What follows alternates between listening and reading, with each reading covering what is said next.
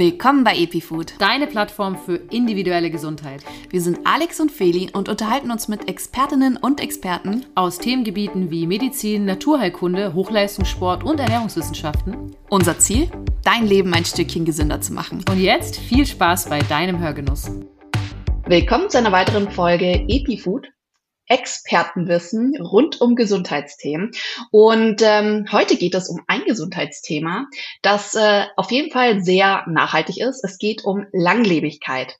Aber nicht im Sinne von, wie schaffe ich es, so lang wie möglich zu leben, sondern wie schaffe ich es, so lang wie möglich gesund zu leben und vielleicht sogar zu schaffen, seine innere biologische Uhr umzudrehen.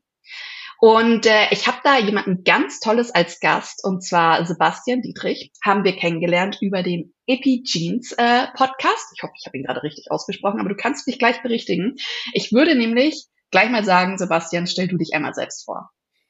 Ja, hallo zusammen. Erstmal herzlichen Dank für die Einladung. Ich freue mich auch bei euch jetzt an der Show zu sein, in der Show zu sein. Und es ist war die Show hieß Epigenetik TV in Videoform und der Podcast heißt dementsprechend Epigenetik Podcast. Und der Hauptsponsor der Show ist Epigenes. Äh, da geht's quasi rund um DNA-Analysen. Wie kann ich die, meine individuelle genetische Prädisposition testen, wovon wir wissen, dass das quasi eigentlich nur eine Basis ist, aber die auch wichtig ist zu wissen, weil von da aus kann ich eben dann mein Lifestyle auch so anpassen, dass ich ihn epigenetisch verändern kann.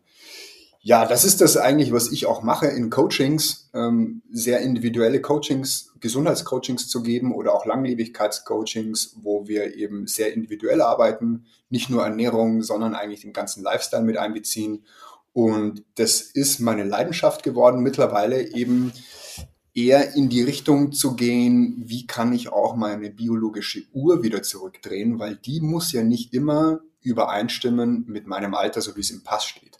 Und das ist ein ganz, ganz spannendes Thema, weil wir eben heute ganz, ganz tolle Daten haben aus der Langlebigkeitsforschung. Und auch wenn wir vielleicht heute immer noch nicht wirklich viel wissen, äh, ist es doch das ein oder andere, was auch so aus der Praxis heraus her äh, funktioniert und was man eben nachvollziehen kann, zumindest auch in den Coachings dass es tatsächlich schon funktioniert, die innere Uhr aufzuhalten und auch zurückzudrehen. Da gibt es ja mittlerweile mehrere Testverfahren, weil können wir ja gerne auch darüber sprechen, wie man sowas überhaupt testen kann, um dann eben zu sehen, innerhalb von meinetwegen sechs oder zwölf Monate, das ist so meistens der Zeitraum, äh, mit dem ich mit meinen Kunden arbeite, und dann macht man eben anfangs so einen Test und dann am Ende auch wieder. Und dann sieht man, wow, hoppla, entweder wir haben die Zeit angehalten oder wir haben sie vielleicht sogar um ein, zwei Jahre zurückgedreht. Das kann durchaus sein, in, sein, innerhalb von zwölf Monaten geht das schon. Und wenn man natürlich da länger dran bleibt, dann eröffnen sich da natürlich auch ganz, ganz neue Möglichkeiten. Und das Schöne ist ja auch, dass es eigentlich nicht nur darum geht, da die innere Uhr anzuhalten oder quasi gesund alt zu werden, sondern diesen, wenn man diesen Alterungsprozess betrachtet, dann betrachten ihn viele auch als ja ähnlich eigentlich wie eine Krankheit, also auf zellulärer Ebene. Wenn man eine Zelle sich anschaut, dann könnte man sagen, wir werden nicht alt, sondern wir werden krank, weil am Ende ja auch die, die Zelle stirbt. Und ähnlich ist es auch, wenn eine Krankheit vorhanden ist, dann wird auch die Zelle krank. Das heißt, wenn man eigentlich die Zelle verjüngt, dann kann im, im Umkehrschluss natürlich auch die Zelle wieder krank, äh, wieder von krank auf gesund schalten, gesund werden und jung werden. Und somit schlägt man quasi zwei Fliegen mit einer, einer Klappe. Man verjüngt sich und wird dadurch auch gleichzeitig gesünder. Ja, das ist auch ein unfassbar spannendes Thema, was ja auch Krankheiten äh, betrifft, die alterungsbedingt sind. Ähm, ich glaube aber für viele heißt es auch einfach weniger Falten, lang genug volles Haar haben mhm. und äh, am besten äh, bis ins 80. Lebensjahr noch frische 21 Jahre alt auszusehen.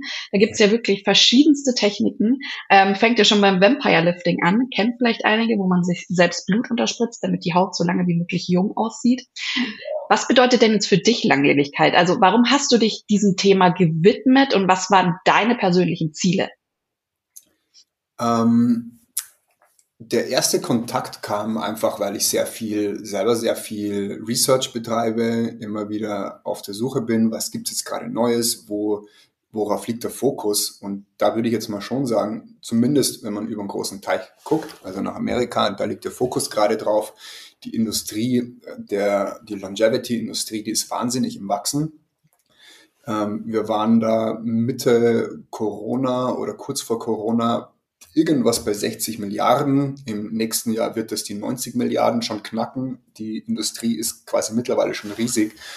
Und da sind Größen drin aus der Industrie wie ein Sergey Brin, wie ein Jeff Bezos, wie ein Tony Robbins, die dort mehrere hohe Millionenbeträge mittlerweile auch schon investiert haben. Nicht nur jetzt so Privatinvestoren, aber natürlich auch die Pharmaindustrie ist natürlich auch maßgeblich dahinterher und riecht da so ein Milliardenbusiness. Ja, und ich war natürlich immer schon in, in den Gesundheitsthemen drin und so wie ich es eigentlich gerade versucht habe, so ein bisschen anklingen zu lassen, ist eigentlich die Suche nach diesem heiligen Grad des Jüngerwerdens, möglicherweise auch der, der heilige, nicht Grad, sondern Gral, der heilige Gral, um gesund zu werden. Ähm, weil, wie gesagt, wenn man die, die Zelle jünger bekommt, dann kriegt man sie halt auch gleichzeitig gesund. Ja, das hat mich eigentlich immer fasziniert. Und ich habe dann, während ich äh, meinen Burnout hatte, auch mal so einen ähm, Test gemacht, wo man biologisches Alter oder epigenetisches Alter testen lassen kann. Das war dann bei mir miserabel. Ich war zwölf Jahre älter.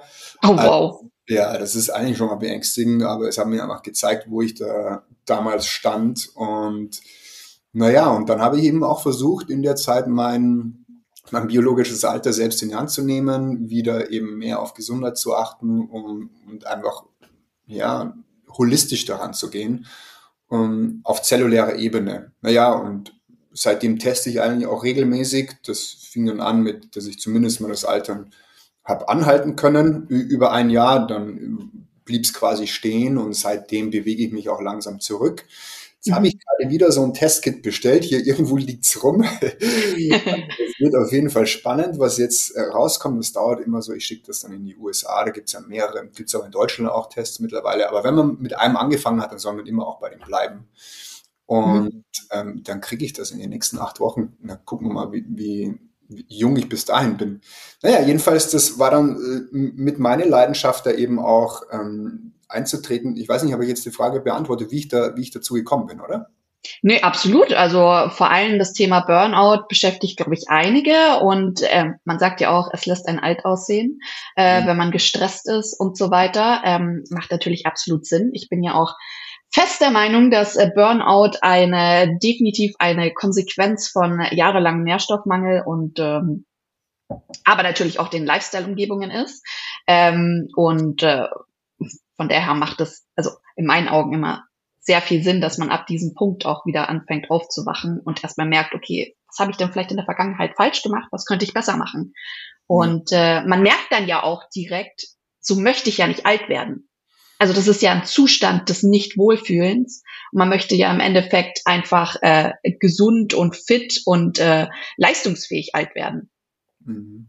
Ja, äh, vielleicht ja. noch ein Punkt dazu der schon auch mit reinspielt in diese Longevity-Industrie. Ähm, das kann man dann als Next Level bezeichnen oder vielleicht eher als Substitution. Ich würde jetzt mal zwei Herangehensweisen vielleicht unterscheiden, vielleicht sogar drei. Ähm, da gibt es ja diese Korrelationsstudien aus den Blue Zones, da können wir auch gleich ein bisschen drüber sprechen, was man da herausgefunden hat über die Centenarians, also die Menschen, die über 100 werden. Ähm, dann gibt's quasi auch, dann würde ich so in, in, die Mitte würde ich dann setzen, die, die Zelle zu verjüngen. Da gibt's ja mittlerweile auch mehrere Möglichkeiten, ja, die Zelle wieder jung zu machen. Und die dritte Möglichkeit ist dann quasi zu substituieren.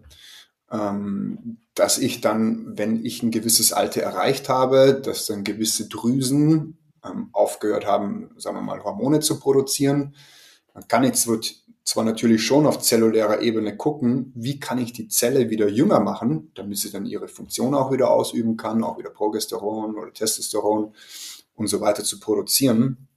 Ich denke aber, da sind wir aktuell noch nicht so weit, dass das wirklich hm, gut funktioniert. Ähm, deswegen gibt es eben auch heute immer noch die Möglichkeit der Substitution, dass man dann eben im mittleren oder im hohen Alter eben auch anfängt, zum Beispiel solche Substanzen wie Hormone, ob das dann vielleicht anfänglich Wachstumshormone sind, äh, die ja die große Basis auch von vielerlei anderem sind, die Regenerationsprozesse, oder einfach dann auch Hormone zu substituieren, die einfach im Alter nachlassen. Bei Frauen ist es dann in erster Linie Progesteron, dann irgendwann Östrogen, bei Männern dann langsam und stetig das Testosteron. Äh, das kann man heute alles sehr, sehr gering substituieren, so dass man quasi bioidentische Substanzen einnimmt.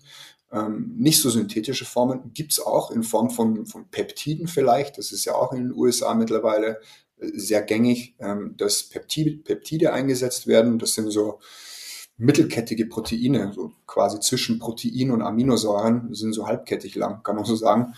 Äh, und die haben dann ähnliche Funktionen. Also das wäre so die, die dritte Schiene der Substitution. Da kann man natürlich auch drüber nachdenken. Das ist jetzt nicht das, wo ich mich ähm, vor allem fokussiert habe oder wo, wo ich meine Leidenschaft drin gesehen habe. Ich finde es super spannend, da quasi auf zellulärer Ebene einmal hinzuschauen, wie, ja, was macht die Wissenschaft da in den nächsten Monaten oder Tagen, muss man auch schon sagen. Also da kommt ja tagtäglich was raus. Ähm, aber dann in den nächsten zwei, drei Jahren und aber vor allem natürlich auch, was kriege ich über den Lifestyle hin und das sind dann die Korrelationsstudien, die gemacht wurden äh, von den Blue Zones und natürlich auch andere.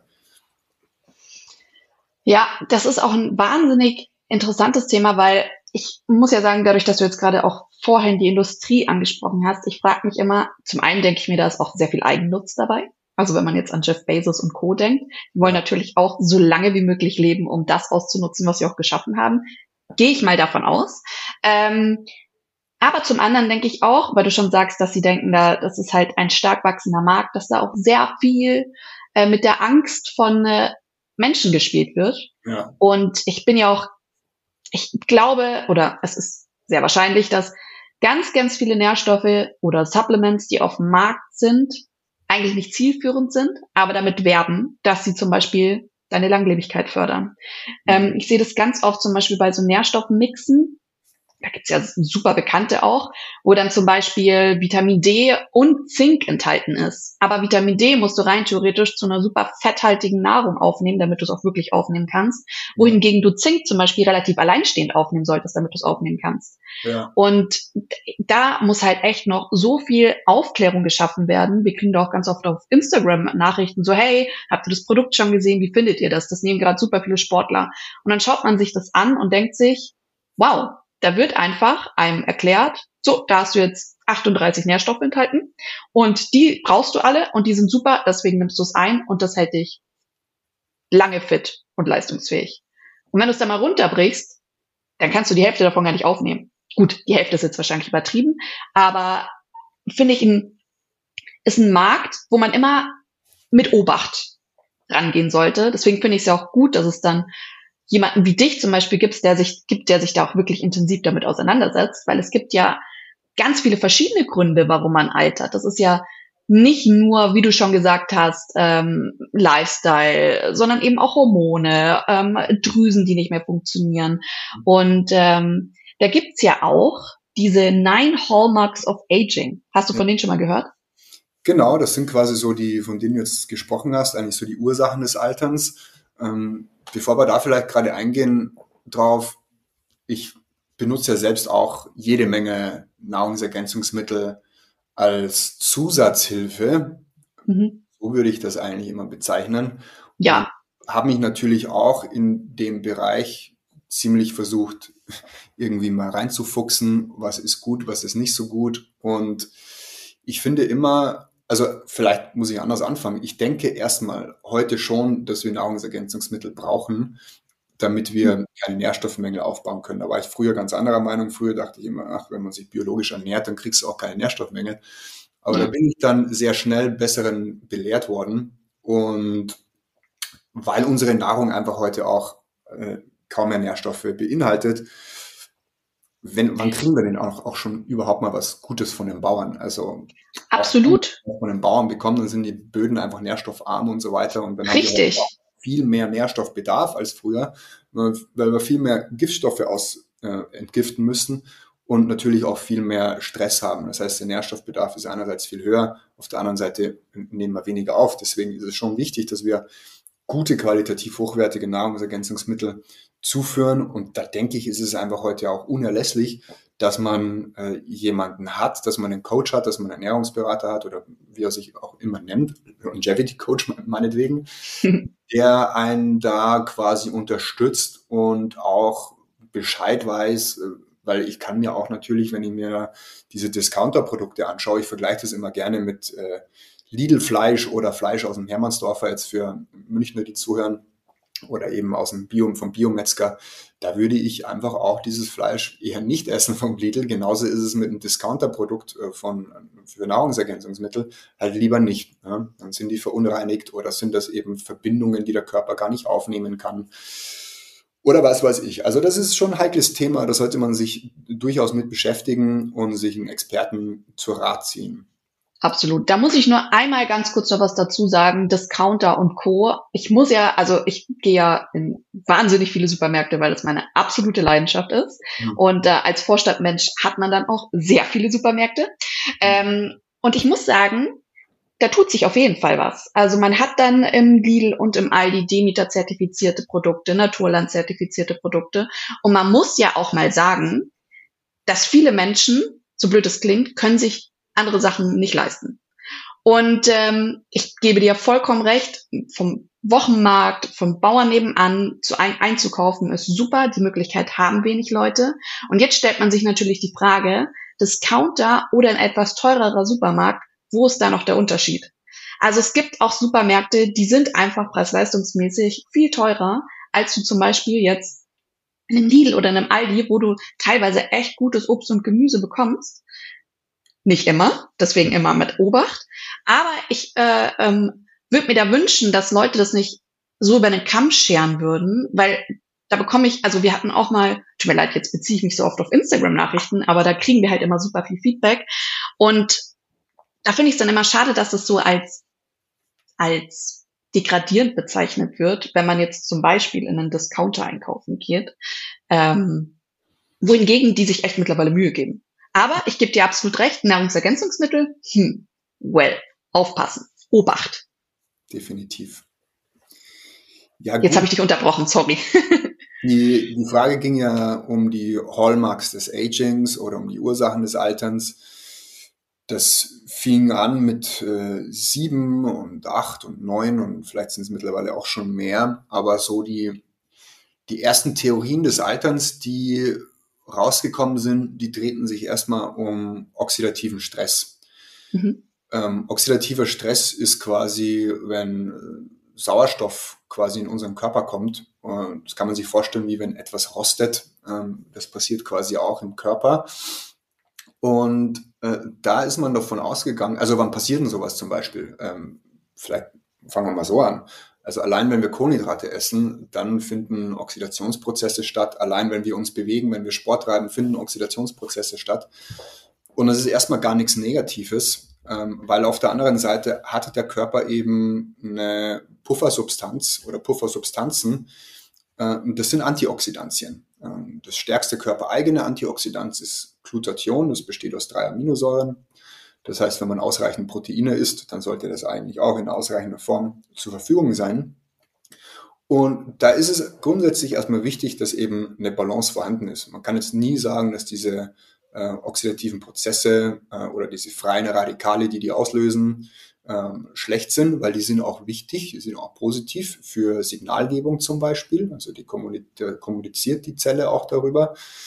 Ähm, aber so wie es halt eigentlich immer so schön ist, es muss eine vernünftige Balance da sein, es darf eben nicht zu viel vorhanden sein, es müssen ausreichend Antioxidantien da sein, sodass da quasi eine schöne Balance herrscht. Jetzt hm. ist man aber irgendwann davon ausgegangen, dass eben zu viel oxidativer Stress oder eben wenn diese Balance gestört ist, ähm, diese Oxidation zu Zellschädigung führt, äh, letztendlich ähm, erstmal zur Membranschädigung, zur Zellschädigung führt und dann eben zu einer Zerstörung der DNA führt, der Erbsubstanz und dann quasi eben zum Absterben der Zelle und das wird dann quasi dadurch altern. Da ist man lange Zeit davon ausgegangen, und hat das ganze Konzept dann irgendwann über den Haufen geworfen und, oder vielleicht nicht ganz über den Haufen geworfen und hat dann gesehen, ah, die meisten Oxidationsprozesse, die finden eigentlich in den Mitochondrien statt. Das sind mhm. die äh, Energiekraftwerke unserer Zelle, da wo wir quasi unsere Energie produzieren. Also noch an äh, Biologieunterricht erinnert, das ist da der Ort, wo ATP produziert wird, der mhm. universelle Energieträger. Und dann haben wir gedacht, ah, okay, ähm, so ist man quasi zur nächsten, zum nächsten Hallmark gekommen des Agings, ähm, was die Mitochondrien sind. Und ähm, da gibt es diesen mitochondrialen Teufelskreislauf, ähm, der quasi genau das beschreibt, je mehr ähm, oxidativer Stress vorhanden ist, desto mehr Mitochondrien gehen auch kaputt. Ähm, was im Endeffekt hier passiert ist, dass eben die Mitochondrien ähm, eben so viel freie Radikale produzieren in, in ihrem Dasein, in, dem, in der Energiegewinnung. Ähm, und dass hier quasi die Ursache liegt für diese Dysbalance. Davon ist man ausgegangen. Ähm, man geht auch heute immer noch davon aus, dass es eine starke, einen starken Einfluss hat auf den Alterungsprozess. Aber wir werden jetzt gleich eine Station weitergehen und man hat aber immer wieder was Neues entdeckt und hat gesagt, ah, das ist auch wichtig, das ist auch wichtig, wie zum Beispiel die Stammzellen, die sind auch wichtig, dass der Körper quasi innerhalb ähm, des, äh, der Lebensjahre die Fähigkeit verliert, ähm, Stammzellen zu produzieren. Stammzellen ist ja die Fähigkeit des Körpers oder die haben die Fähigkeit, den Körper quasi oder die Zelle, jede Zelle zu regenerieren oder jede Art von Zelle ähm, erstmal einzunehmen als Stammzelle. Man kann so sagen, das ist unsere Basiszelle. Wenn irgendwo eine Leber gebraucht wird, eine Leberzelle oder eine Gehirnzelle, jetzt vereinfacht gesagt, oder eine Muskelzelle, ähm, wenn irgendwo was defekt ist, dann kann eigentlich eine Stammzelle dorthin reisen. Das nennt man dann Homing, den Prozess des Homings. Mhm. Äh, und dann quasi die Zielzelle äh, einnehmen, ob das Leber ist oder Gehirn oder was auch immer, was eben gerade quasi regeneriert werden muss. Und dass eben im Laufe der Jahre der Körper diese Fähigkeit verliert, äh, Stammzellen zu produzieren.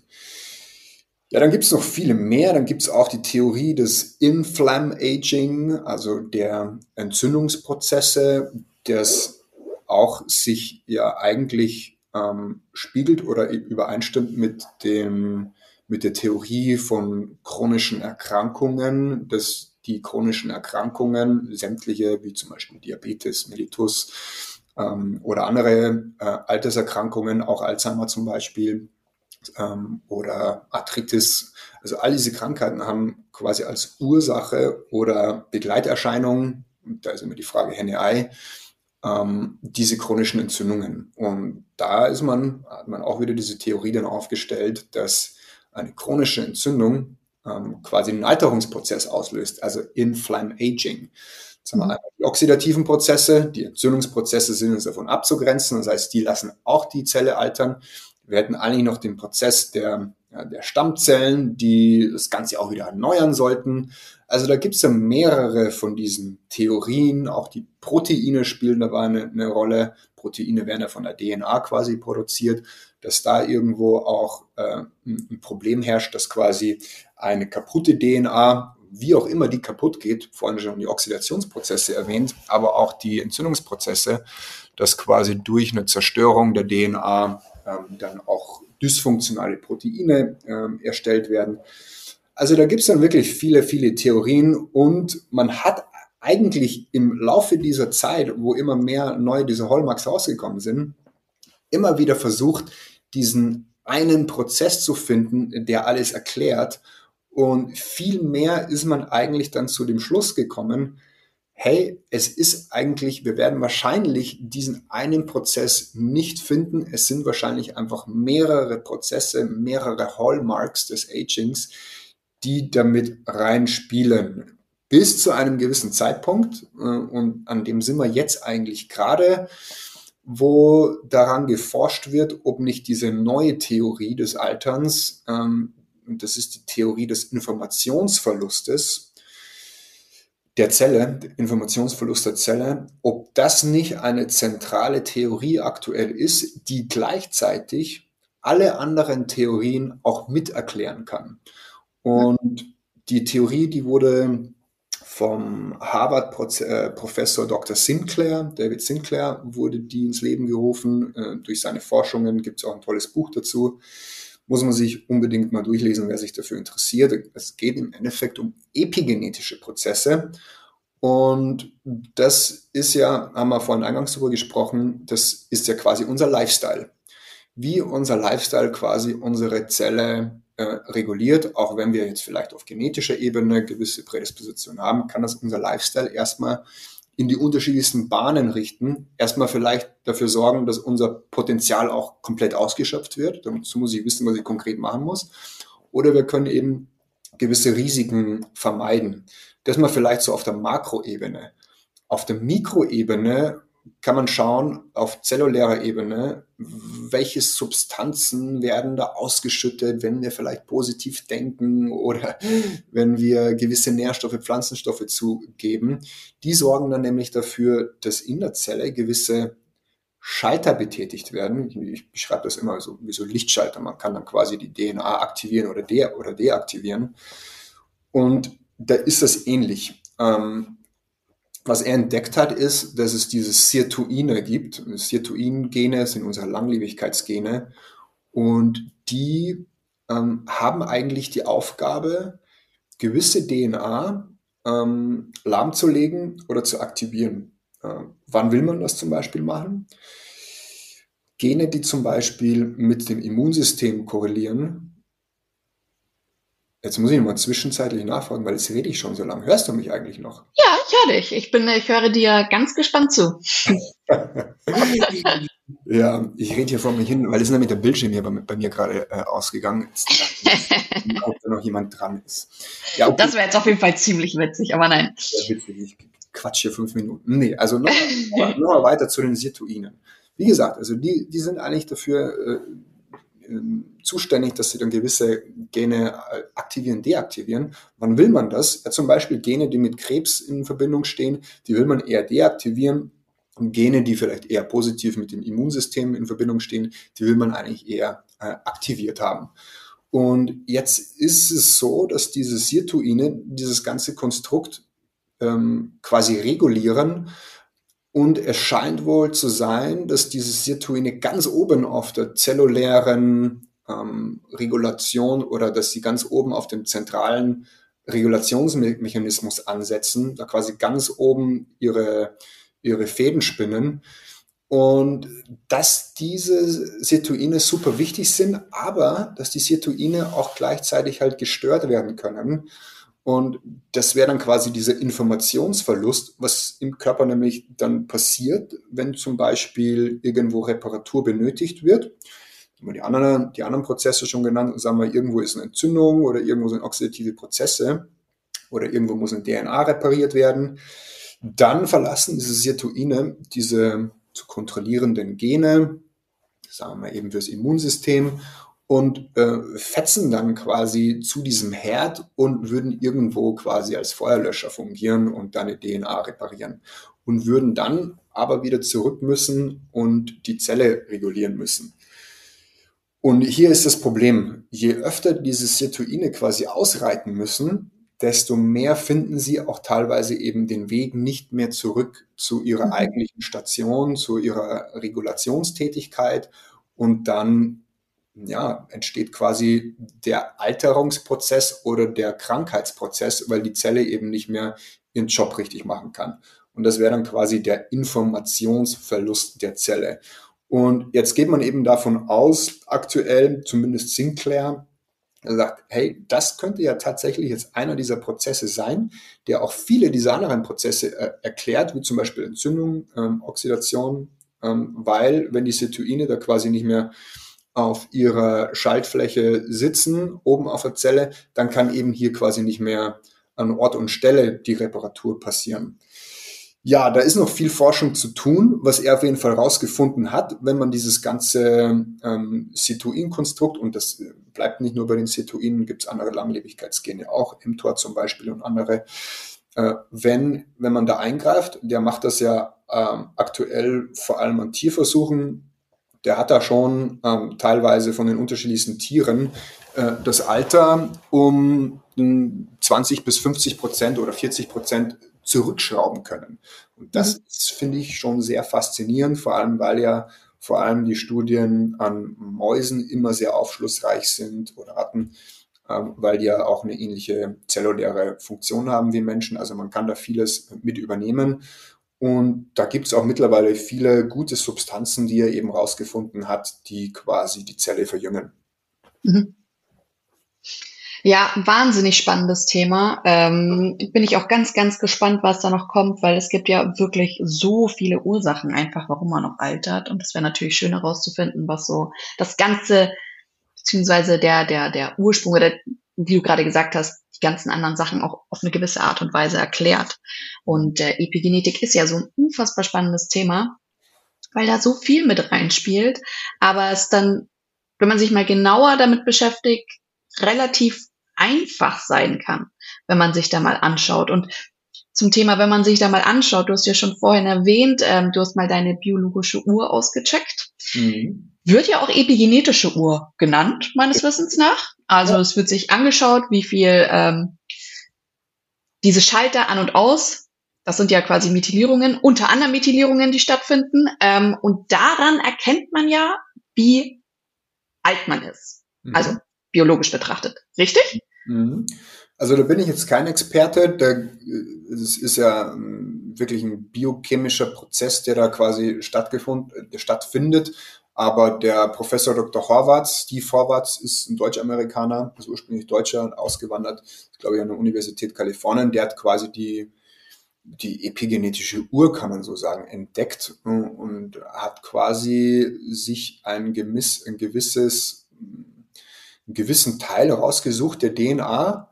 Mhm. Ähm, natürlich nicht alles, gewisses, ähm, gewissen Teil des Genoms oder Epigenoms untersucht und hat dann gesagt, ah, wenn die Methylmarker hier und da gesetzt sind oder nicht gesetzt sind, dann kann er Rückschlüsse aufs biologische Alter ziehen.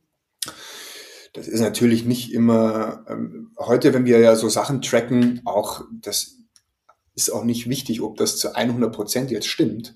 Ja. Auch wenn wir zum Beispiel unseren Schlaf tracken oder wenn wir unsere Heart Rate Variability checken, da geht es jetzt gar nicht darum, ob das wirklich zu 1 zu 1 100 Prozent ähm, valide ist, sondern wichtig ist ja erstmal, dass es äh, eine Richtung gibt und aber auch, dass wir, weil das wird, wird ja immer gleich äh, gemessen, deswegen ist auch immer wichtig, dass man beim gleichen Test bleibt, bei einem Retest, sondern dass wir halt auch Unterschiede sehen. Wie mhm. hat sich dann nach einem Jahr, nach zwei Jahren, nach fünf Jahren was verändert? Und ähm, bin ich auf der richtigen Spur? Genau, also das sind, das ist so die, die Methylierung, das sind die Methylierungsmarker, die quasi gesetzt sind, die kann man testen. Gibt es aber auch andere Tests, ähm, um das biologische Alter zu testen. So das mhm. ursprüngliche, wie man biologisches Alter getestet hat, sind eigentlich die, die, die Messung der Telomere. Das sind die mhm. Endkappen der Chromosome. Je kürzer die werden, haben wir dann gesagt, desto äh, mehr altern wir. Dann gibt es aber auch noch die Rate äh, der Verkürzung, sagt uns dann auch quasi, wie schnell wir altern. Ähm, und das gibt es immer noch. Das ist auch immer noch sehr valide, diese Telomermessungen. Ähm, gibt es auch andere, zum Beispiel die Glykanmessung. Glykane sind so Zuckermoleküle, die auf der, äh, die auf der Zelle äh, liegen. Und wo wir ja vorhin schon über den Entzündungsprozess gesprochen haben, würde man hier quasi das Inflam Aging testen und das würde das Alter des Immunsystems mehr oder weniger widerspiegeln, was auch ein ganz, ganz spannender Test ist. Also mittlerweile gibt es immer mehrere dieser Tests. Ähm, je nachdem, für welchen man sich da entscheidet, für welchen man äh, äh Lust hat. Äh, vielleicht kann sie alle drei machen. Wer sich da wirklich mit besonders befassen möchte, kriegt man natürlich noch mehr Einsicht und auch irgendwie, vielleicht kann man irgendwie Rückschlüsse ziehen auf irgendwelche Lifestyle-Veränderungen. Also finde ich ganz, ganz spannend. Natürlich denke ich auch, dass wir da in der Wissenschaft noch ziemlich weit am Anfang sind und dass in den nächsten Jahren dann noch sehr viel kommen wird. Ich finde das ganz cool, dass du es verglichen hast mit Trackern, weil ähm, ich habe jetzt auch seit ein paar Tagen, seit zwei Wochen oder drei Wochen, habe ich jetzt auch so einen Fitness- bzw. Schlaftracker. Mhm. Und rein theoretisch hat mich eigentlich erstmal nur interessiert, wie schlafe ich eigentlich. Aber jetzt spornt es mich richtig an, frühzeitig ins Bett zu gehen und dann auch mal Netflix beiseite zu lassen ja. und meine Schlaf äh, zu verbessern. Deswegen finde ich solche Tests eigentlich recht cool, weil, also auch im Sinne, wie du es machst, nicht einfach nur mal um einen, einen Standpunkt zu bekommen, so ein Status quo, sondern um auch zu sehen, was bringt mir das denn jetzt eigentlich, wenn ich mich besser ernähre und so weiter. Weil das Problem ist, was ich auch selbst an mir manchmal merke, wenn man sich ähm, super gesund ernährt, Sport macht und so weiter, man gewöhnt sich relativ schnell an diesen Zustand und merkt dann gar nicht mal, was ist denn jetzt besser geworden. Mhm. Und da irgendwie nochmal so eine kleine Bestätigung zu haben, ja, du hast deine Alterung sogar entschleunigt, super. Also finde ich äh, sehr empfehlenswert, wenn es darum geht, sich selbst zu motivieren. Genau, ja, ich bin auch ein Freund von Tracking und von Daten, weil, das ist aber nicht bei jedem so, äh, ich habe dann immer wieder auch mal Kunden, die auch gar nicht so wirklich das Bewusstsein haben oder auch die Selbstwahrnehmung haben, die kommen dann rein und die, keine Ahnung, zum ersten Termin, sagen wir mal, und naja, da ist das Energieniveau weit unten und naja, dann arbeitest du mit den sechs Monaten zusammen, dann geht es denen richtig gut und dann sagen die, ach, mir ging schon immer gut. ja. Äh, deswegen ist es schon wichtig, auch irgendwie zumindest auch mit der, mit der Arbeit äh, mit Kunden, dass man dem Kunden am Ende auch irgendwie was zeigen kann, dass man sagt, okay, das hat sich verändert, dein Energieniveau hat sich ver verbessert, vielleicht sogar dein Mindset, dein Schlaf hat sich verbessert, deine Heart Rate Variability hat sich so und so verändert, wir haben das biologische Alter verändert, vielleicht sogar noch deine Blutwerte hier und da. Deswegen äh, finde ich es da schon immer wichtig, je nachdem natürlich auch, woran man arbeiten möchte, warum der Kunde zu einem kommt, kann man sich auf irgendwas dann, muss ja nicht alles sein, aber kann man sich auf irgendwie was festlegen, sodass ja. man eben nachvollziehen kann, was man macht, dass man auch auf der richtigen Spur ist. Kann ja auch auf der falschen Spur unterwegs sein, dann muss ich aber meine Strategie ändern. Und dafür ist das Tracking schon sehr wichtig.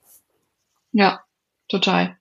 Jetzt haben wir ja sehr viel über wissenschaftliche Themen gesprochen, ähm, auch Nahrungsergänzungsmittel, zwar noch nicht so vertieft, da habe ich später tatsächlich noch eine Frage, aber du hast jetzt auch schon ganz oft die Blue Zones erwähnt. Mhm. Und ähm, das ist ja sehr spannend. Es gibt ja verschiedene, nennen wir es mal Dörfer. Ich glaube, in Sardinien gibt's eins, in Griechenland, äh, Okinawa, in Japan und in äh, also auf der Welt gibt's verschiedene kleine Dörflein, wo man entdeckt hat, oh, da werden die Leute prozentual ziemlich alt. Mhm. Also nicht nur, dass sie alt werden, sondern sehr viele in dieser Umgebung werden alt. Mhm. Ähm, magst du da vielleicht einfach ein bisschen was dazu sagen? Ja, Loma Linda fehlt noch in Kalifornien und Nicoya in Costa Rica. Dann mhm. wären sie auch schon komplett, die fünf Orte.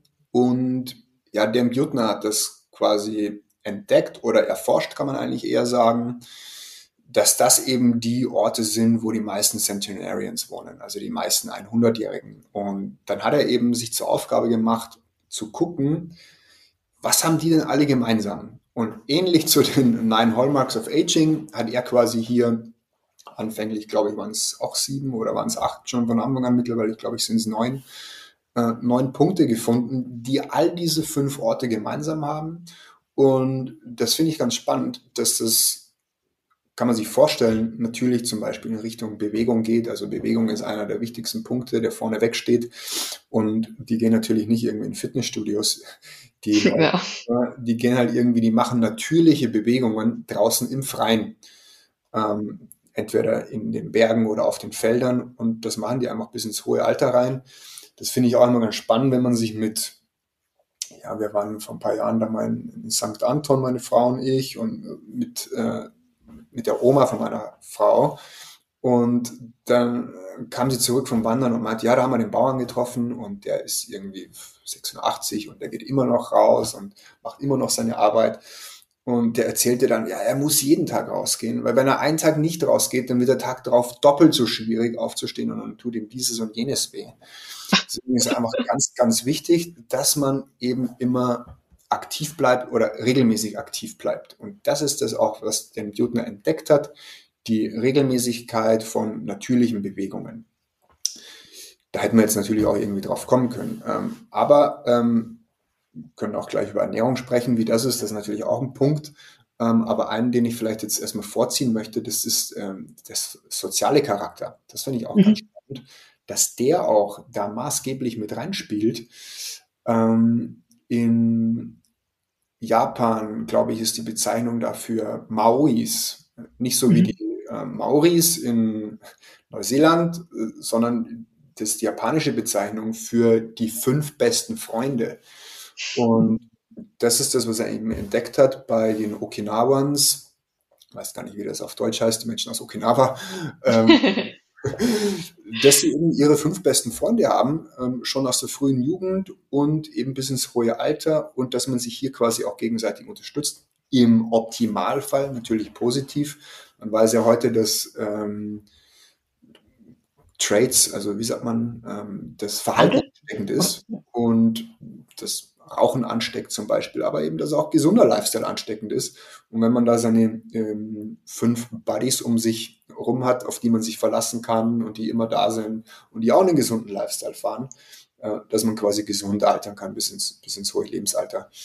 Also der soziale Charakter zum einen jetzt so was die Buddies angeht, da geht es aber noch weiter. Da gibt es einen weiteren Punkt, auch Familie ähm, ist groß geschrieben in diesen Orten. Sardinien, Italien kennt man das ja sowieso, aber eben mhm. auch in anderen Orten. Das, äh, das gilt für beide Seiten, also nicht nur für Großeltern und dann quasi für, für die Eltern oder dann für die Kinder, dass man quasi die Großeltern ins, ins Haus holt und dass man die quasi auch dann pflegt oder dass man hier quasi ein Beisammensein pflegt äh, bis ins hohe Alter. Ähm, man weiß auch, dass sich ähm, zum Beispiel die Verpflichtung in Anführungszeichen oder wenn man eben ähm, eine Partner oder wenn man eine, eine Partnerschaft eingeht oder heiratet, dass das allein auch schon weitere Lebensjahre gibt. Gibt Studien zu. Ich habe jetzt, ich glaube, es sind drei Lebensjahre, kann auch sein, dass es mehr sind. Müsst ihr nochmal rausziehen, die Studie. Also der soziale Charakter, der spielt eine immense Rolle. Und witzigerweise, meine Frau und ich, wir waren ja auch gerade in Japan, in Okinawa. Jetzt nicht, cool. Nicht, nicht, weil wir die Bluse uns erforschen wollten. ja, ja. Natürlich dann. Es war auch ziemlich spannend, was wir da feststellen konnten in, in Okinawa. Mhm. Aber worauf ich jetzt raus wollte, ist so dieser soziale Charakter, was wir auch festgestellt haben. Wir sind ja seit zwei Jahren ähm, staatenlos, meine Frau und ich, und wir sind quasi seitdem auf Reisen und da hat man natürlich nicht so ständig seine Familie um sich oder seine engsten Buddies. Und wenn man dann mal in Thailand ist, wo man auch gar nicht so viel sozialen äh, Kontakt oder neuen Kontakt knüpfen kann, wie zum Beispiel Thailand, da waren wir sechs Monate vorher, da mhm. hast du ja viele Gleichgesinnte gleich auf einen Haufen. In, in, Japan ist es eben nicht so. Da sind erstmal wenig Ausländer und mhm. zweitens, die sind natürlich sehr in sich gekehrt. Und die drei Monate, knappen drei Monate, die wir da waren, das war dann schon so ein bisschen einsam und da fehlte uns schon was. Das hat man dann schon gemerkt, dass das einem so ein bisschen zu Gemüte geht. Also der soziale Charakter einfach super, super wichtig. Ja, vom sozialen Charakter weg gibt es auch noch die mentale Komponente, könnte man natürlich sich auch vorstellen. Also Ausgleich, ähm, das spielt dann bei den äh, Blue Zones dahingehend eine Rolle, dass es je nach äh, dem, wo man jetzt hingeht, an welchen der fünf Orte, ähm, auch unterschiedlich ist. Aber der Ausgleich kann dann sein, zum Beispiel irgendwas Spirituelles oder auch Religiöses, dass man ähm,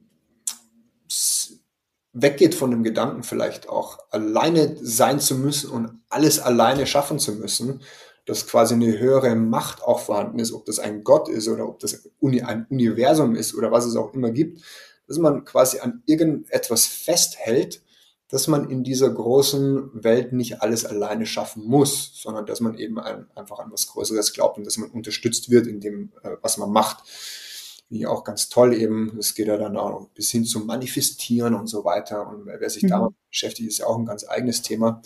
Äh, funktioniert ja wirklich auch sehr, sehr gut. Also diese, dieser Ausgleich, ja einerseits vielleicht auch diese höhere Kraft, an die man vielleicht festhalten kann, aber es geht natürlich auch dahingehend Ausgleich nicht nur ähm, dahin, sondern auch, wenn man eben viel Stress hat, dass man eben auch seine Ruhephasen sich gönnt, ähm, das ist jetzt nicht so, dass man festgestellt hat, hey, da musst du irgendwie deine sieben bis acht Stunden schlafen im Tiefschlaf oder du musst ja. meditieren, sondern Ausgleich ist da einfach eine, eine, wichtige Sache. ich finde es natürlich auch heute spannend, sich jeden dieser einzelnen Punkte jetzt herauszunehmen und von da aus dann nochmal in die Wissenschaft zu gehen, weil wir natürlich heute auch Studien haben zum sozialen Gedanken, zum Ausgleich, äh, wie ist es im Sport auch gegeben, welcher Sport, wie lange ähm, macht Sinn für die Langlebigkeit, Sport zu treiben, welchen Sport zu treiben. Ähm, von daher, äh, das ist auch nochmal spannend. Und der letzte Überpunkt ist jetzt, um es vielleicht ähm, so grob zumindest ähm, auf den Punkt zu bringen, die Ernährung. Die Ernährung ist dann in den Blue Zones vor allem pflanzenbasiert, ähm, begleitet von Fleischkonsum. Das fand ich jetzt in Japan auch ähm, sehr beeindruckend. Da gibt's ja die beste Fleischqualität, die man sich überhaupt vorstellen kann. Mhm. Bei den Okinawans ist es so, dass die ähm, primär Schweinefleisch essen. Ähm, da gibt's ja diese japanischen Schweine. Finde ich auch ähm, eher so ein bisschen pazifisch tatsächlich. Okin Okinawa hat mich auch mehr an Hawaii erinnert, so vom mhm. Flair her, von, von der Energie her. Und da gibt's auch diese Schweine, diese, diese hawaiianischen Schweine. Mhm, stimmt, ja. Genau. Also ja, Schweinefleisch oder grundsätzlich Fleischkonsum ist dann begleitet quasi mit pflanzenbasiert. Und aber eine Sache noch, und das ist die, die, die gibt's diese konfuzianische Weisheit, fällt mir das Sprichwort nicht ein, aber ähm, im Endeffekt basiert die auf der 80-20-Regel, dass man sich nicht zu 100 Prozent satt isst, mhm. sondern eben nur bis zu 80 Prozent und eben nie sein Verdauungssystem quasi, so würde ich es jetzt einfach übersetzen, überlastet und dann eher entlastet. Ja, eine Sache, die ist mir jetzt noch eingefallen und die geht auch in Richtung Mindset. Äh, das ist das Ikigai, so wie das die Japaner nennen. Das ist, ähm, und auch so wie sie es in Nakoya nennen, äh, Plan de Vida in Costa Rica, dass man einen Lebensplan hat. Dass mhm. wir quasi einen gewissen Drive haben, der uns morgens aufstehen lässt, uns Energie gibt. Warum sind wir hier? Ähm, welchen welchen, der, oder was gibt uns den Drive, in, in den Tag zu gehen und äh, durch den Tag zu gehen, finde ich auch super, super wichtig. Gibt es auch Studien zu mittlerweile, die das untersucht haben? Wer hat den Plan die wieder schon gefunden? Wer hat sein Ikigai gefunden? Sollte man auf jeden Fall mal in sich reinhören, weil das ist wichtig auch für Langlebigkeit. Ja, total, ähm, hm, wie soll ich das sagen? Eigentlich so verständlich. Das sind ja Dinge, die aufgelistet worden, die ja jetzt kein Hexenwerk sind. Weißt du, was ich meine? So, wenn man auf der Suche nach so einem Lebenselixier ist und dann bekommt man die Antworten, denkt man sich, hm, okay, interessant. Ja, gut. Ja, lässt sich eigentlich umsetzen. Also es lässt sich ja im Endeffekt für jeden einfach umsetzen. Na gut, einfach nehme ich jetzt mal zurück vor allem Familie und äh, soziales Engagement ähm, ist ja für viele vielleicht schwieriger, als man denkt. Aber an sich ähm, definitiv alles im Rahmen. Was ich ja auch ganz interessant finde, ist ähm, das Kaloriendefizit, was du angesprochen hast. Das ist ja auch die, die von der Autophagie kann man da ja auch sprechen. Das bedeutet also, der die Zellen schaffen es, ihren Abfall abzutransportieren, anstatt dass sie ihn in sich sammeln. Mhm. Und ich glaube, das ist in Ländern beziehungsweise in Gesellschaften wie hier in Deutschland schwer, weil wir eine Konsumgesellschaft sind und wenn man in den Supermarkt geht, mehr oder weniger erschlagen wird von den ganzen Lebensmitteln ja. und man ja auch so aufwächst, dass man seinen Teller leer essen muss, ansonsten regnet's morgen. Ja. Und ähm, das ist auch ein Punkt, den viele, glaube ich, lernen müssen und sollten, weil das tatsächlich einen extremen Einfluss hat. Einfach auf das Wohlfühlen. Ich meine, wenn man mal überlegt, man ähm, ist jetzt Mittagessen und isst ein Schnitzel, was ja eh schon echt üppig ist, ist ja eigentlich nach der Hälfte satt, gibt sich aber noch den Rest, danach ist man platt. Da ist man einfach paniert. Dann bräuchte der Körper eigentlich Schlaf. Gibt man ihm nicht, weil man muss ja weiter in die Arbeit. Ja. So, ist ein Teufelskreis wieder. Ja. Ja, und du sagst zwar, das ist, es hört sich sehr leicht an und ähm, mag auch leicht gewesen sein, vielleicht vor 50 Jahren oder noch vor noch längerer Zeit. Aber mit unserer Gesellschaft heute ist all das, was wir jetzt eigentlich besprochen haben, also zu den Blue Zones, oder wird erschwert. Ja. Wir werden quasi N2, diesen sozialen Charakter. Man ist eher noch in den sozialen Netzwerken unterwegs. Ich glaube nicht, dass das aufs Gleiche rauskommt wie bei ja. Dass du deine fünf besten Buddies hast und dass das Gesundheit, dass die Gesundheit ansteckend ist dass man etwas an etwas Höheres glaubt, dass man 80-20 regelt, dass man pflanzenbasiert mit Schweinen, äh, dass man quasi verarbeitete Sachen weglässt.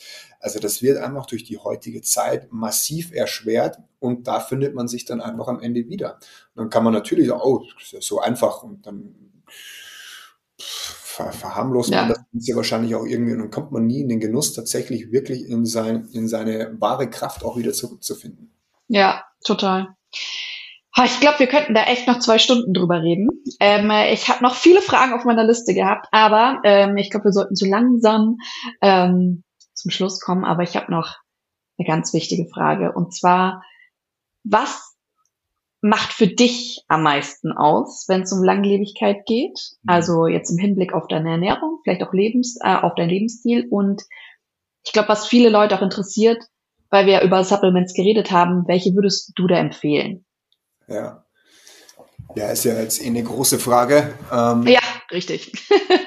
ich finde auf jeden Fall, und das deckt sich mit, ähm, wie heißt der gute nochmal, den kann man auch mal, The Longevity Project, wer sich das mal anschauen möchte, Brian Johnson, ähm, der ist ja mittlerweile, glaube ich, weltweit derjenige, der das ja am stärksten ins Extreme treibt. Der ist ein Unternehmer, ich weiß gar nicht, ob der bei YouTube, äh, nicht, wie heißt das, Uber beteiligt war. Das ah, ist ein okay. Entrepreneur in Kalifornien, äh, kann aber auch jetzt was Falsches sein, kann, ja, kann auch eine andere Firma sein. Jedenfalls hat er so ein 20-köpfiges Ärzteteam um sich ähm, versammelt und hat quasi eine eigene Klinik in seinem Büro eingerichtet, um sein, seine Longevity voranzutreiben. Und ich weiß nicht, zwischen 15 und 20 Millionen, glaube ich, gibt er da jährlich für aus. Für seine, der, da wird dann alles Mögliche getestet, von allen möglichen Laborparametern und so weiter. Das will ich jetzt gar nicht zu weit ausdehnen. Jedenfalls habe ich, neulich wurde er gefragt, glaube ich, in einem Interview, was für ihn so das Wichtigste ist für seine Langlebigkeit. Und da hat er eben Schlaf gesagt, so einfach auch wenn die mhm. Leute jetzt gerne was anderes äh, oft hätten, irgend so eine Magic ja. Pill. Aber für mich ist es auch so, der Schlaf ist so, so wichtig und nicht nur einfach nur im Bett zu liegen, sondern tatsächlich ausreichend Tiefschlaf zu bekommen. Da tue ich mich eher schwer, deswegen muss ich da eher was für tun, um in meinen Tiefschlaf zu kommen. Mhm. Äh, das nutze ich da auch hier und da mal äh, Supplements. Ja, aber also ernährungsmäßig hatte ich da nie eigentlich äh, große Probleme. Ich ernähre mich eigentlich seit Jahren oder Jahrzehnten sehr gut, würde ich sagen. Und das geht in die Richtung pflanzenbasiert mit Fleisch. Also ich esse ganz, ganz selten konventionelles Fleisch. Ähm, also wenn ich Fleisch beziehe, ist es immer organisches Fleisch, zumindest wenn, ich, wenn wir es selbst kaufen. Wenn wir dann draußen mal unterwegs sind beim Essen, okay, dann geht es nicht zu 100 Prozent. Ähm, ich denke, ja. alles zu 100 Prozent betreiben, aber es geht immer darum, welche Intention bringt man da rein. Ja. Deswegen Ernährung natürlich super wichtig, aber natürlich auch vor allem nicht nur jetzt grundsätzlich der Ernährung, sondern eben, dass man guckt, welche äh, Nährstoffmängel sind da, äh, welche Prädispositionen habe ich, welche genetischen, auf Basis dessen dann einfach immer schauen, dass man gut versorgt ist mit ähm, den unterschiedlichsten Nährstoffen, ähm, zumindest, dass keine Mängel ähm, auftauchen. Ja, ansonsten nehme ich Supplements, gerne mal so bei Bedarf, also as needed, wenn es mhm. sein muss, wenn mal stressigere Phasen da sind, dann nehme ich auch mal gerne Kräutermischungen, ähm, so die Klassiker, Ashwagandha, Cordyceps und sowas. Mhm. Aber eben bei Bedarf, das ist nicht irgendwas, was ich so langfristig nehm, nehmen würde. Ähm, mal bei Bedarf zum Einschlafen, wenn ich weiß, äh, lang gearbeitet oder ich habe mich lang mit irgendwelchen intensiven Sachen beschäftigt und habe noch so ein Mind Race, dann würde ich das abends verbinden mit zur Ruhe kommen, mit einer Form von Yoga oder äh, nicht Yoga, Meditation und Atemübungen, vielleicht zusätzlich noch Melatonin oder sowas.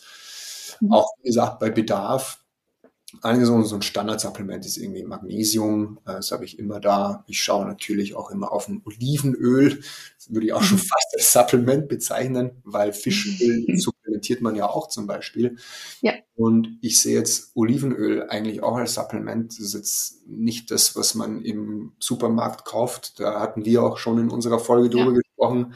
Äh, das ist ein normales Kochöl. Ich nehme das Olivenöl auch so ein. Das Olivenöl, das ich habe, nehme ich nicht zum Kochen. Das ist wirklich, für mich ist das flüssiges Gold.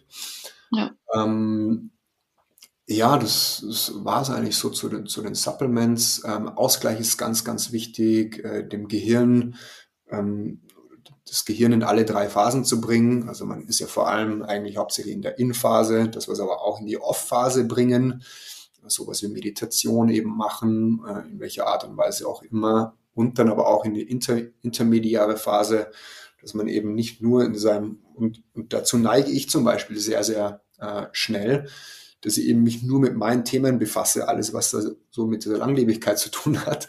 Mhm. Und da ist für mich irgendwie ganz wichtig, auch anderen Hobbys nachzugehen, dann nicht einfach nur normalen Sport oder so, weil das ist ja auch schon wieder fast mein Thema, ähm, sondern eben Musik zum Beispiel oder Tanzen, solche Sachen, ins Theater zu gehen, äh, um, um dem Gehirn, um das Gehirn einfach in in die intermediäre Phase zu bringen. Ja, und das glaube ich, das war es jetzt eigentlich so zu mir. Ähm, Ernährung, Schlaf, Ausgleich und aber ja, jetzt hätte ich natürlich auch eins fast vergessen, ähm, Kontakt, sozialer Kontakt, vor allem jetzt für mhm. meinen Lifestyle, ich hatte es vorhin schon erwähnt, super wichtig, da mit Freunden, Familie immer wieder in Kontakt zu bleiben. Ja, mega. Ich habe jetzt aber doch noch die Frage, was ist denn mit so fancy Nahrungsergänzungsmitteln, die es ja mittlerweile gibt? Man denkt ja auch an Spermidin. Mhm. Gibt's da, also verwendest du da auch in die Richtung irgendwas oder sagst du, ja, hm, schauen wir mal? Nehme ich schon, ähm, aber auch jetzt ist, ist es nichts, was ich ähm, langfristig aktuell nehme. Mhm. Würde ich lieber noch ein bisschen warten, ähm, okay. bis noch ein bisschen ja, Forschungsergebnisse neu kommen, auch was Langzeiteinnahme angeht. Gut, Spermidin, das sind ja ähm, eher harmlose Sachen, das ist ja jetzt kein Medikament oder so. Ähm, gibt es Spermidine, Physetin zum Beispiel auch. Das sind Sachen, die in Erdbeeren gefunden, Erdbeeren gefunden werden. Mhm. Ähm, es gibt auch ähm, das NM, ist das Nicotinamid Adenin Dinukleotid. Das ist quasi so der Treibstoff für die Sirtuine. Das mhm. kann man auch stimulieren. Ähm, das kann man auch mittlerweile einnehmen, beziehungsweise Vorstufen dazu kann man einnehmen. Da weiß man auch, mhm. dass der Körper dann NAD im Anschluss sehr gut produzieren kann. Mhm. Das sind Sachen, die ich ähm, mal so phasenweise gerne einnehme. Auch wenn wir jetzt vielleicht nochmal zurückgehen auf die, auf die Hallmarks des Agings, ähm, dass wir zum Beispiel mal einen Monat lang oder vielleicht auch as needed bei Bedarf. Wenn ich merke, wenn ich weiß, ich habe mehr Stress, wenn ich weiß, ich mache mehr Sport, dann würde ich mal die Mitochondrien unterstützen. In einer anderen mhm. Phase würde ich mich, jetzt hätte ich gesagt, um oxidative Prozesse, Antioxidantien, kann ich vielleicht gleichzeitig machen mit den Mitochondrien und mhm. mache zwei Fliegen mit einer Klappe.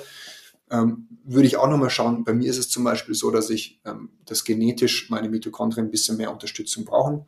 Deswegen mhm. ich, dass man vielleicht alle drei Monate, dass ich mal einen Monat einbaue und ähm, quasi die, auf die Mitochondrien schaue, ähm, dass ich mal einen Monat lang ähm, oder auch drei, ähm, das machen wir aktuell, ähm, entgifte äh, intensiver, dass wir mehr auf die Leber schauen und grundsätzlich auf die Entgiftung des Körpers, das auch in Phasen und in einer anderen Phase würde ich mal eher äh, eben schauen, quasi auf die Verjüngung zu gehen, auch mal einen Monat oder zwei Monate zu machen. Ähm, abgestimmt quasi so auf bei Bedarf oder eben was ich gerade vorhab.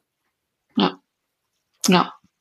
Klingt ja. sinnvoll. Ich glaube, da kann man sich eigentlich eher so für sich merken, vor allem jetzt alle Zuhörer, die dabei sind, ähm, dass man vielleicht erstmal sanft anfängt und sich diese Grundlage schafft, die du ja auch gerade erzählt hast, ähm, die ja für ich würde jetzt mal schon sagen, für alle relativ gleich wäre. Ernährung, soziales Umfeld, ähm, Schlaf und ähm, eben auch die Ausgeglichenheit. Und danach geht's ans Feintuning.